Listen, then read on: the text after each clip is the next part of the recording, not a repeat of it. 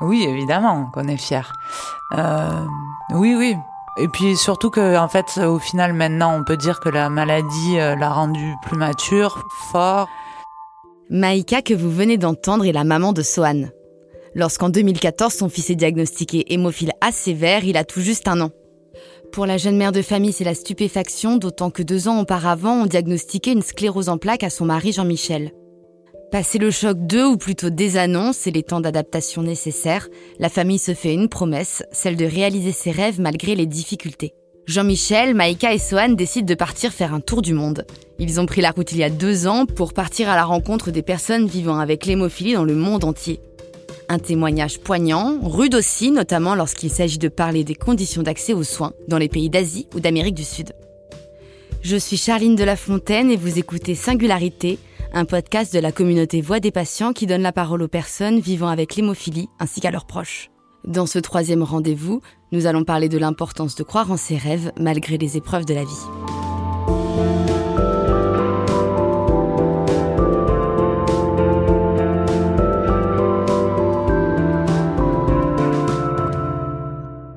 Je suis partie à la rencontre de Maïka et Jean-Michel, les parents de Sohan qui vient d'avoir 5 ans. Le jeune garçon est à l'école et ses parents ont posé leur journée pour m'accueillir chez eux, à Dax. Ensemble, on a fêté les albums de famille. Alors, lorsqu'on apprend la maladie de Sohan, on est euh, un an après sa naissance, euh, en 2014. Et euh, ça arrive au moment où Sohan commence à appréhender la marche. Et suite à de nombreuses chutes, on voit qu'il y a des hématomes qui se forment sur ses genoux et sur le ventre après, voilà, après des chutes. Je me souviens d'une scène en particulier où il est tombé dans un escalier. Il a chuté d'une marche, il s'est tapé les côtes, ça a fait un bleu qui est devenu un espèce de caillot qui a durci et qui restait euh, des semaines et des semaines. Et c'est de là en fait qu'on a commencé à les recherches euh, à s'inquiéter, euh, chose qui n'inquiétait personne. Et jusqu'à ce que je, on rencontre notre médecin, à qui j'ai dit qu'il me semblait que j'avais un problème de coagulation, mais que je ne savais pas ce que c'était. Et du coup, lui, ça lui a mis la puce à l'oreille et c'est là qu'il a fait la prise de sang un peu plus poussée que la normale euh, pour rechercher. Et du coup, on a diagnostiqué l'hémophilie de Sohan, plus moi le fait que je sois conductrice de l'hémophilie. Donc à ce moment-là, on, lance les recherches pour savoir d'où ça vient. Et en général, c'est familial, génétique, mais là, en l'occurrence, c'est euh, une mutation génétique à ma création. Donc rien avant, aucune alerte. Euh, Juste à l'adolescence, sur une fracture du nez, euh, un bilan sanguin avait noté que j'étais à 50% de coagulation, mais comme la norme c'est de 50 à 100%, ça alarmait personne. Donc euh, depuis le début, on sait que j'ai un facteur 8 euh, léger, mais personne ne m'a jamais alerté sur ça. C'est vrai que le premier mois, c'est surtout beaucoup de colère, autant la sclérose en plaques deux ans avant, plus l'hémophilie euh, cette année-là, de se dire mais qu'est-ce qu'on a fait? On est gentil, on est sportif, on a une vie saine. Pourquoi euh, ça nous arrive à nous?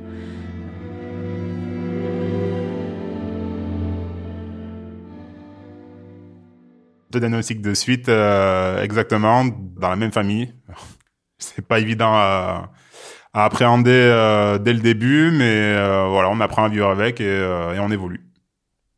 Alors la première année suite au diagnostic de Sohan, c'est une année très particulière parce que du coup on, apprend à vivre avec euh, avec l'hémophilie, chose qu'on ne connaît pas forcément avant. Beaucoup de peur, beaucoup de peur de la chute, euh, de la chute euh, dans la maison, en extérieur. Surtout que à cette époque-là, Sohan a, un an, un an, un an et demi, donc pas encore sûr au niveau de la marche. Je pense qu'au début on l'a quand même un peu surprotégé notamment euh, en voulant lui mettre un casque, des genouillères, des coudières, et voilà. Mais ça, au fur et à mesure des années, en fonction qu'on rencontre d'autres personnes qui, euh, qui ont des enfants hémophiles, on, voit qu'en fait, c'est le, le suivi classique. On a tous envie de surprotéger son enfant et euh, d'éviter le pire. Donc c'est surtout la première année beaucoup dans la surprotection et après par la suite on a plus essayé d'évoluer et plus apprendre à Sohan euh, quels étaient les dangers en fait. Pas euh, nous de venir et de lui dire non, ça tu dois pas le faire parce que euh, tu risques de tomber et ainsi de suite. plus essayer de le questionner. Est-ce que tu crois que ça, par rapport à la maladie que tu as, est-ce que tu crois que c'est euh, c'est possible de le faire? Est-ce que tu penses que c'est dangereux ou pas? Ça a toujours été un enfant très réservé, timide, et à la fois casse-cou une fois qu'il est à l'aise euh, dans son environnement. Mais euh, globalement, quand même, très jeune. C'est l'enfant qui, spontanément, quand on allait par exemple dans un parc, allait s'asseoir sur le banc, observer tout ce qui se passe, observer s'il y avait des enfants gentils, méchants, et n'allait jouer que à partir du moment où il y aurait plus personne. Donc il était capable de s'interdire de jouer à un trampoline ou à, des jeux gonflables s'il y avait d'autres enfants dedans. Alors que ça vient pas du tout de nous, au contraire. Donc ça, spontanément, c'est ce qui me vient. Et après, la deuxième chose, c'est qu'effectivement, assez rapidement, quand même, on a cherché à le responsabiliser quand il voulait sauter, euh, par exemple, de quatre marches, on lui dire, ben, tu peux sauter, mais euh, réfléchis à ce qui peut se passer quand tu vas sauter, quelles vont être les conséquences. Et, et à partir du moment où on a commencé à l'habituer à ça, c'est un enfant casse-cou, mais qui est capable de réfléchir, en fait. Au début, il parle assez facilement de sa maladie. Euh, il aime bien l'expliquer euh, aux autres personnes et avec ses mots, bien sûr. Au début, euh, ben, pour expliquer l'hémophilie, c'était très simple et très très clair. C'était il faut pas que je tombe, sinon ça va me faire très mal. donc c'était assez assez basique, mais finalement les gens comprenaient. voilà. Donc nous après derrière on prenait le relais en disant que c'était par rapport à la coagulation et ainsi de suite. On était tout de suite un peu plus barbant que Soren, quoi. C'est vrai que lui, avec ses mots, c'était plus, euh, voilà, je tombe, je me fais mal, donc je peux avoir un problème. Donc, euh, grosso modo, c'est ça, hein, mais voilà, c'est simplifié, quoi. Et euh, plus on évolue dans le temps, et moins il a envie de d'en parler et de le dire à ses copains. Et c'est justement au cours de cette période, durant laquelle Sohan se fait plus discret quant à sa maladie, que vous envisagez de partir faire un tour du monde en famille. Expliquez-moi quand et comment est-ce que naît ce projet? Euh, c'est vrai que j'ai toujours eu dans un coin de ma tête euh, de partir euh, voilà, à l'aventure, faire un voyage, un long voyage. Et c'est vrai que c'est, c'est un peu tombé aux oubliettes après mon diagnostic. Encore plus après celui de Soren. Parce que là, double maladie, on s'est dit, mais comment on va faire? C'est pas possible. En fait, oui. Lui, il a toujours eu ce rêve de voyager. Moi, je suis assez casanière, donc ça m'a jamais trop effleuré l'esprit.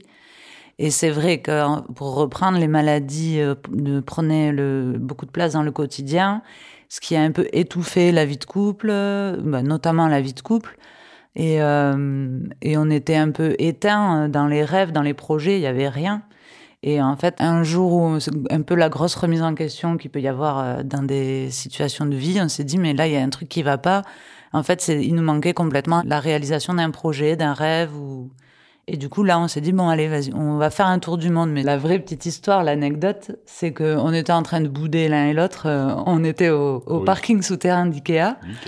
Sohan dormait dans la voiture, du coup, on attendait comme deux imbéciles euh, que, parce qu'il ne faut jamais aller à Ikea avec un enfant fatigué, donc on le laisse dormir. Et silence de boudage dans la voiture. Et d'un coup, j'ai dit, euh, si tu veux, on le fait ton tour du monde comme euh, j'aurais dit, euh, vas-y, on va au resto ce soir. et c'est parti de là. Et en fait, euh, pendant qu'il dormait, ça a relancé. On a du coup rediscuté. On, a fini de bouder et on a essayé de créer un projet ensemble. Et sur le coup, je me dis pas grand chose. Je me dis, bon, elle dit ça comme, voilà, comme elle disait. Hein. Viens, on va au McDo et. et après, de suite, retour à la réalité, je me dis, ah ouais, c'est vrai que. C'est vrai que ça peut nous faire avancer. Donc euh, autant sur le plan euh, personnel que sur le plan familial et nous sortir surtout de, de notre quotidien qui était vraiment pesant à l'époque. Donc voilà, on a saisi euh, la balle au vol et, et on a foncé quoi. Pour nous, ça posait pas de problème au niveau de l'organisation. On a commencé à se renseigner auprès d'associations qui, eux, avaient l'habitude de partir à l'étranger. Et la première réponse qu'on a eue, c'est non, c'est impossible, c'est même pas la peine d'y penser, vous pourrez pas le faire. On nous répond un hémophile ne pourra jamais faire ce type de voyage, c'est impossible, vous n'y arriverez pas. Et comment est-ce que vous réagissez? Du coup, on continue, euh, on persévère parce qu'en fait, on est des sportifs, donc on s'arrête pas au premier échec. Et on s'est tourné vers l'Association française des hémophiles qui nous a accompagnés dans toutes les étapes du projet pour euh, ben, la réussite. Et euh, nous renseigner au début et euh, ensuite nous, nous donner les bons contacts Et même pendant le voyage encore, ils étaient là. Notre projet de voyage, on le tourne rapidement euh, vers un projet associatif parce que c'est de là qu'il vient pour pouvoir parler de nos maladies, rencontrer d'autres malades. Les principaux objectifs, c'était surtout aller à la rencontre d'autres patients atteints de sclérose en plaques et d'hémophilie. Et le voyage dans chaque pays était rythmé avec les rendez-vous qu'on avait euh, sur place. Il y a eu moult événements et émotions pendant cette année-là. Il y a eu la création de l'association, du site web, du logo. Euh, tout ça, c'était super cool. On s'est débrouillé pour récolter 40 000 euros. En même temps, on travaille. Donc, euh, il faut pas l'oublier non plus. Donc, en même temps, on travaille. Donc, en fait, on a deux journées dans, dans une journée. Et ouais, donc c'est pas évident. Bah, déjà sur le plan personnel et sur la relation de couple, c'est vrai que du coup, c'était vraiment basé euh, sur notre projet.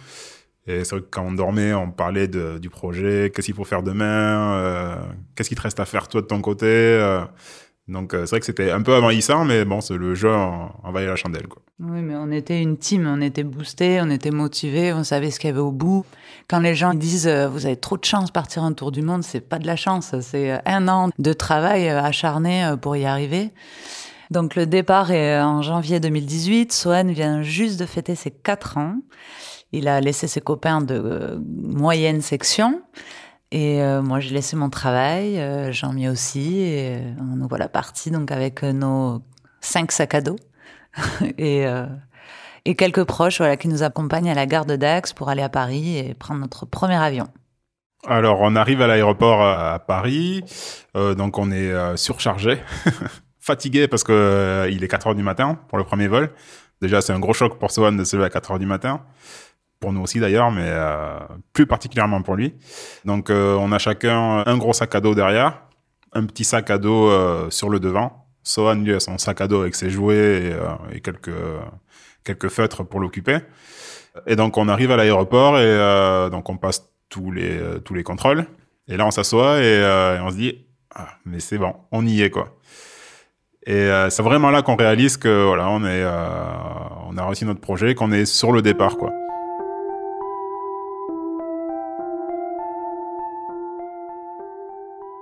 Donc on fait un tour du monde qui démarre de l'Asie pour terminer en Amérique du Sud. On fait Sri Lanka, Thaïlande, Indonésie, Nouvelle-Zélande, on traverse le Pacifique et ensuite on termine par le Pérou et l'Équateur et retour en France. Ces pays d'Asie et les pays d'Amérique du Sud, c'est des pays pauvres, euh, sous-développés ou en cours de développement. Là-bas, euh, c'est plus difficile. Au quotidien, les malades sclérosés en plaques ou hémophiles ont des handicaps bien plus lourds que les nôtres parce qu'il n'y a pas de soins d'urgence, ils n'ont pas accès aux urgences comme nous, ils n'ont pas les mêmes traitements. L'accès à l'école est difficile. Euh, quand on a un handicap, c'est bien d'avoir un emploi de bureau, mais pour avoir un emploi de bureau, il faut avoir fait des études. Un homme ne peut pas se trouver une femme s'il a un handicap et un emploi précaire. Il ne sera pas bon à marier.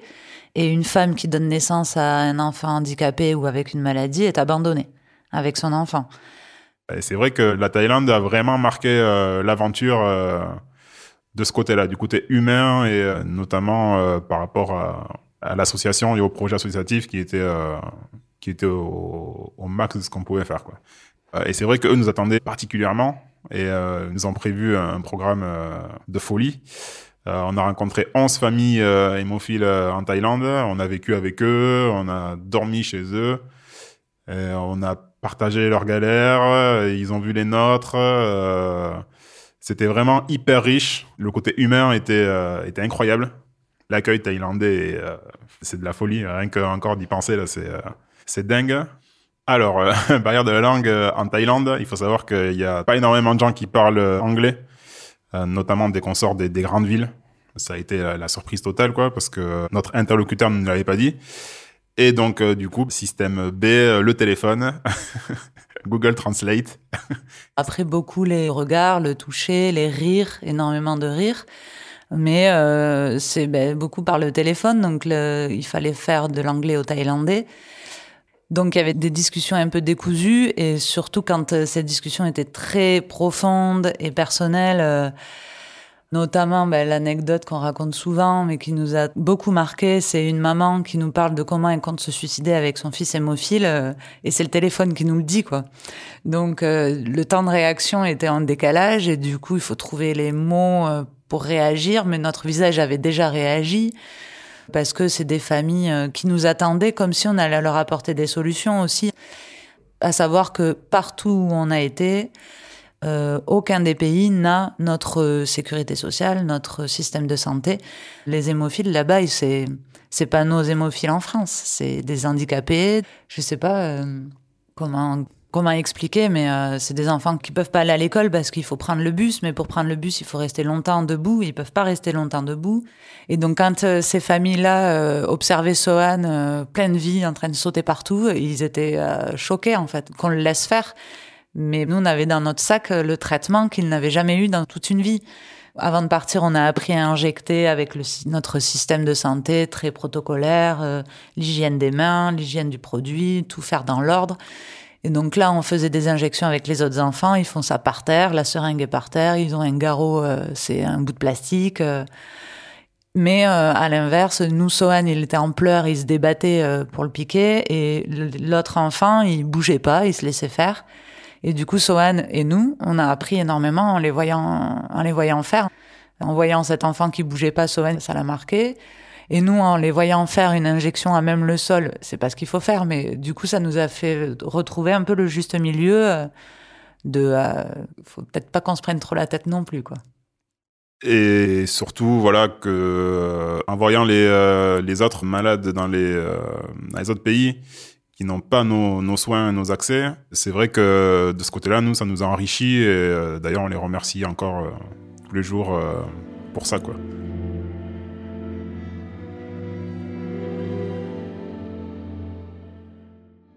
C'était des super rencontres et on est toujours en contact avec eux. On n'est pas juste passé et reparti, on est toujours en contact avec eux. Les familles thaïlandaises, on leur a tous envoyé un petit colis avec un petit souvenir. On leur a offert des vrais garrots parce que les enfants se font garrots avec des bouts de plastique. Donc des jolis garrots avec des clowns multicolores et tout ça. C'est vrai que c'est toujours euh, dans un coin de notre tête de faire l'étape 2. C'est vrai qu'on aimerait beaucoup retourner en Thaïlande pour revoir les familles qu'on a rencontrées. Après, comme dit Maïka, c'est qu'il y a tellement de choses à découvrir dans le monde que, que c'est compliqué de choisir. À Bali, on s'est retrouvé à chercher un infirmier en scooter. En Équateur, on s'est retrouvé en taxi à faire... Euh, des va-et-vient entre des hôpitaux, des dentistes, des centres d'aide sociaux. Euh, personne ne pouvait nous aider. Mais des fois, on a été aidé par un coup de fil à Paris. Mais à chaque fois, euh, ben, on était dans le vif du sujet, c'est-à-dire que partir voyager avec des maladies, c'est faisable, mais avec son lot de difficultés, de courage, de pas lâcher, euh, c'est pas facile.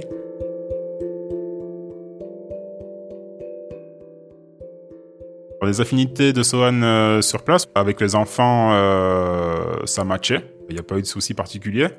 C'est vrai qu'il s'est beaucoup ouvert pendant le voyage, contrairement à la période avant, où euh, il était beaucoup sur la réserve avec les autres enfants. Et c'est vrai que pendant ce voyage, il s'est vraiment ouvert et il a d'ailleurs des copains encore, notamment au Pérou, Waira et Cory, qui sont les fils d'un couple franco-péruvien qui ont une association de euh, de tourisme au Pérou. Donc euh, oui, oui, non, il a euh, il arrive à se faire des copains, même dans les parcs en Nouvelle-Zélande, dans les, les aires de jeu, il se faisait des copains, il jouait avec eux. non, c'était top pour lui. Ouais. Ça l'a changé énormément au niveau de son comportement, au niveau de sa relation avec les autres, au niveau de la confiance en lui aussi. C'est vrai qu'il a beaucoup évolué là-dessus. Et maintenant, il est beaucoup plus tourné vers les autres qu'avant. Avant, il était beaucoup sur la réserve. Là, maintenant, euh, quand on va dans un, parc, il attend plus que tout le monde parte euh, pour aller jouer, il y va directement et, euh, et en avant, quoi. Et il a le goût de l'aventure, en fait, maintenant. Et, faire des randonnées en France, c'est, voilà, on va faire une aventure. quand on roule et qu'on voit un paysage, il va savoir le dire et voilà, haut de ses 5, 6 ans, nous dire waouh, ce paysage, il est vraiment trop beau et c'est étonnant d'un enfant de cet âge-là euh, et d'aimer faire un pique-nique sur la plage. Euh, on lui a appris les choses simples et, et ce regard sur le monde. et la curiosité sur le monde. Voilà, il connaît la géographie. Vous devez être particulièrement fier de votre fils. Oui, évidemment qu'on est fier. Euh, oui, oui. Et puis surtout que, en fait, au final, maintenant, on peut dire que la maladie euh, l'a rendu plus mature, fort. Moi, il y a une phrase que j'utilise souvent, donc euh, parce que maintenant je suis professeur de yoga, j'ai évolué aussi depuis le voyage euh, dans mon métier. Et il y a une phrase que j'utilise souvent aussi dans mes coachings, c'est de dire qu'est-ce que tu ferais si l'échec n'existait pas? D'un coup, ça ouvre des fenêtres, des portes. On se dit, ben, si l'échec n'existait pas, je ferais ça, ça, ça. Et alors, il faut le faire. Parce que souvent, en fait, on est limité par les peurs, euh, par les croyances. Donc, on pense que c'est pas possible, ou alors c'est une peur profonde, légitime. Il faut les identifier et se rendre compte que on peut peut-être jouer dessus. Pour moi, il n'y a aucune limite euh, au voyage et avec une maladie, euh, quelle qu'elle soit. Donc, il faut y aller, quoi. Il faut y aller, il faut réaliser ses rêves, c'est important. C'est important dans son développement personnel. C'est vrai que ça permet aussi de franchir des étapes. Il faut le faire. Après, il faut pas le faire n'importe comment non plus. Il faut quand même euh, analyser les risques. Donc c'est vrai qu'il faut quand même s'organiser. C'est possible de le faire, mais pas n'importe comment. Il faut de l'organisation. Et, euh, et, voilà. Et après, il faut, il faut y aller quand même, quoi. Il faut pas, il faut pas hésiter, quoi. Est-ce que vous diriez qu'il y a un avant et un après ce tour du monde? Oui, pour nous, pour nous trois, ben, il a fallu qu'on forme une team euh, contre l'annonce des maladies, puis pour le projet, puis pendant le voyage. Et l'après, c'est qu'on a besoin de week-ends où on n'est que tous les trois. Euh, on a besoin de partir en pleine nature, de se faire des mini voyages de 2-3 jours parce que ben on peut c'est difficile de partir plus mais euh, on a besoin d'être tous les trois beaucoup. Donc on dit souvent qu'on forme une équipe euh, bah, tout le monde forme une équipe dans la vie mais du coup là un peu plus tôt que prévu. On aime dire en rigolant qu'on a eu nos galères tôt et qu'on n'en aura plus Sachez que notre démarche continue. On est euh, engagé dans l'association aquitaine euh, des hémophiles qui rassemble un petit peu toutes les familles d'hémophiles de notre région. On crée des événements, des rassemblements euh, pour communiquer, échanger. Et aussi au sein de l'association française des hémophiles qui est hyper active et très présente dans la vie des hémophiles. Donc on a beaucoup de chance. Mais je crois que Jean-Michel a, a aussi un appel à faire. Moi, je voulais faire un appel par rapport aux dons du sang. C'est vrai qu'actuellement, euh, sont, il y a une énorme baisse euh, au niveau des dons du sang. Donc, c'est un geste tout simple qui est facile à faire, qui s'organise généralement euh, souvent, peu importe la région. On, peut trouver un endroit où faire un don de sang. Et c'est hyper important pour les maladies comme l'hémophilie. Donc voilà, si vous avez du temps, allez-y. Ça vous coûte rien, c'est une bonne action et ça servira à beaucoup de gens. Vous venez d'écouter le troisième épisode de Singularité, un podcast de Voix des patients, la plateforme d'accompagnement des personnes atteintes de maladies chroniques et de leurs proches. Vous pouvez retrouver l'ensemble des épisodes sur toutes les plateformes de podcast, Apple Podcast, Spotify, Deezer, et pensez à vous abonner pour n'en rater aucun. Singularité est produit par Louis Créative, l'agence de création de contenu de Louis Média, sur une idée originale de l'agence Intuiti pour les laboratoires Roche et Chougaille. Marine Kéméry en a composé la musique, Benoît Daniel l'a réalisé et Olivier Baudin a mixé cet épisode.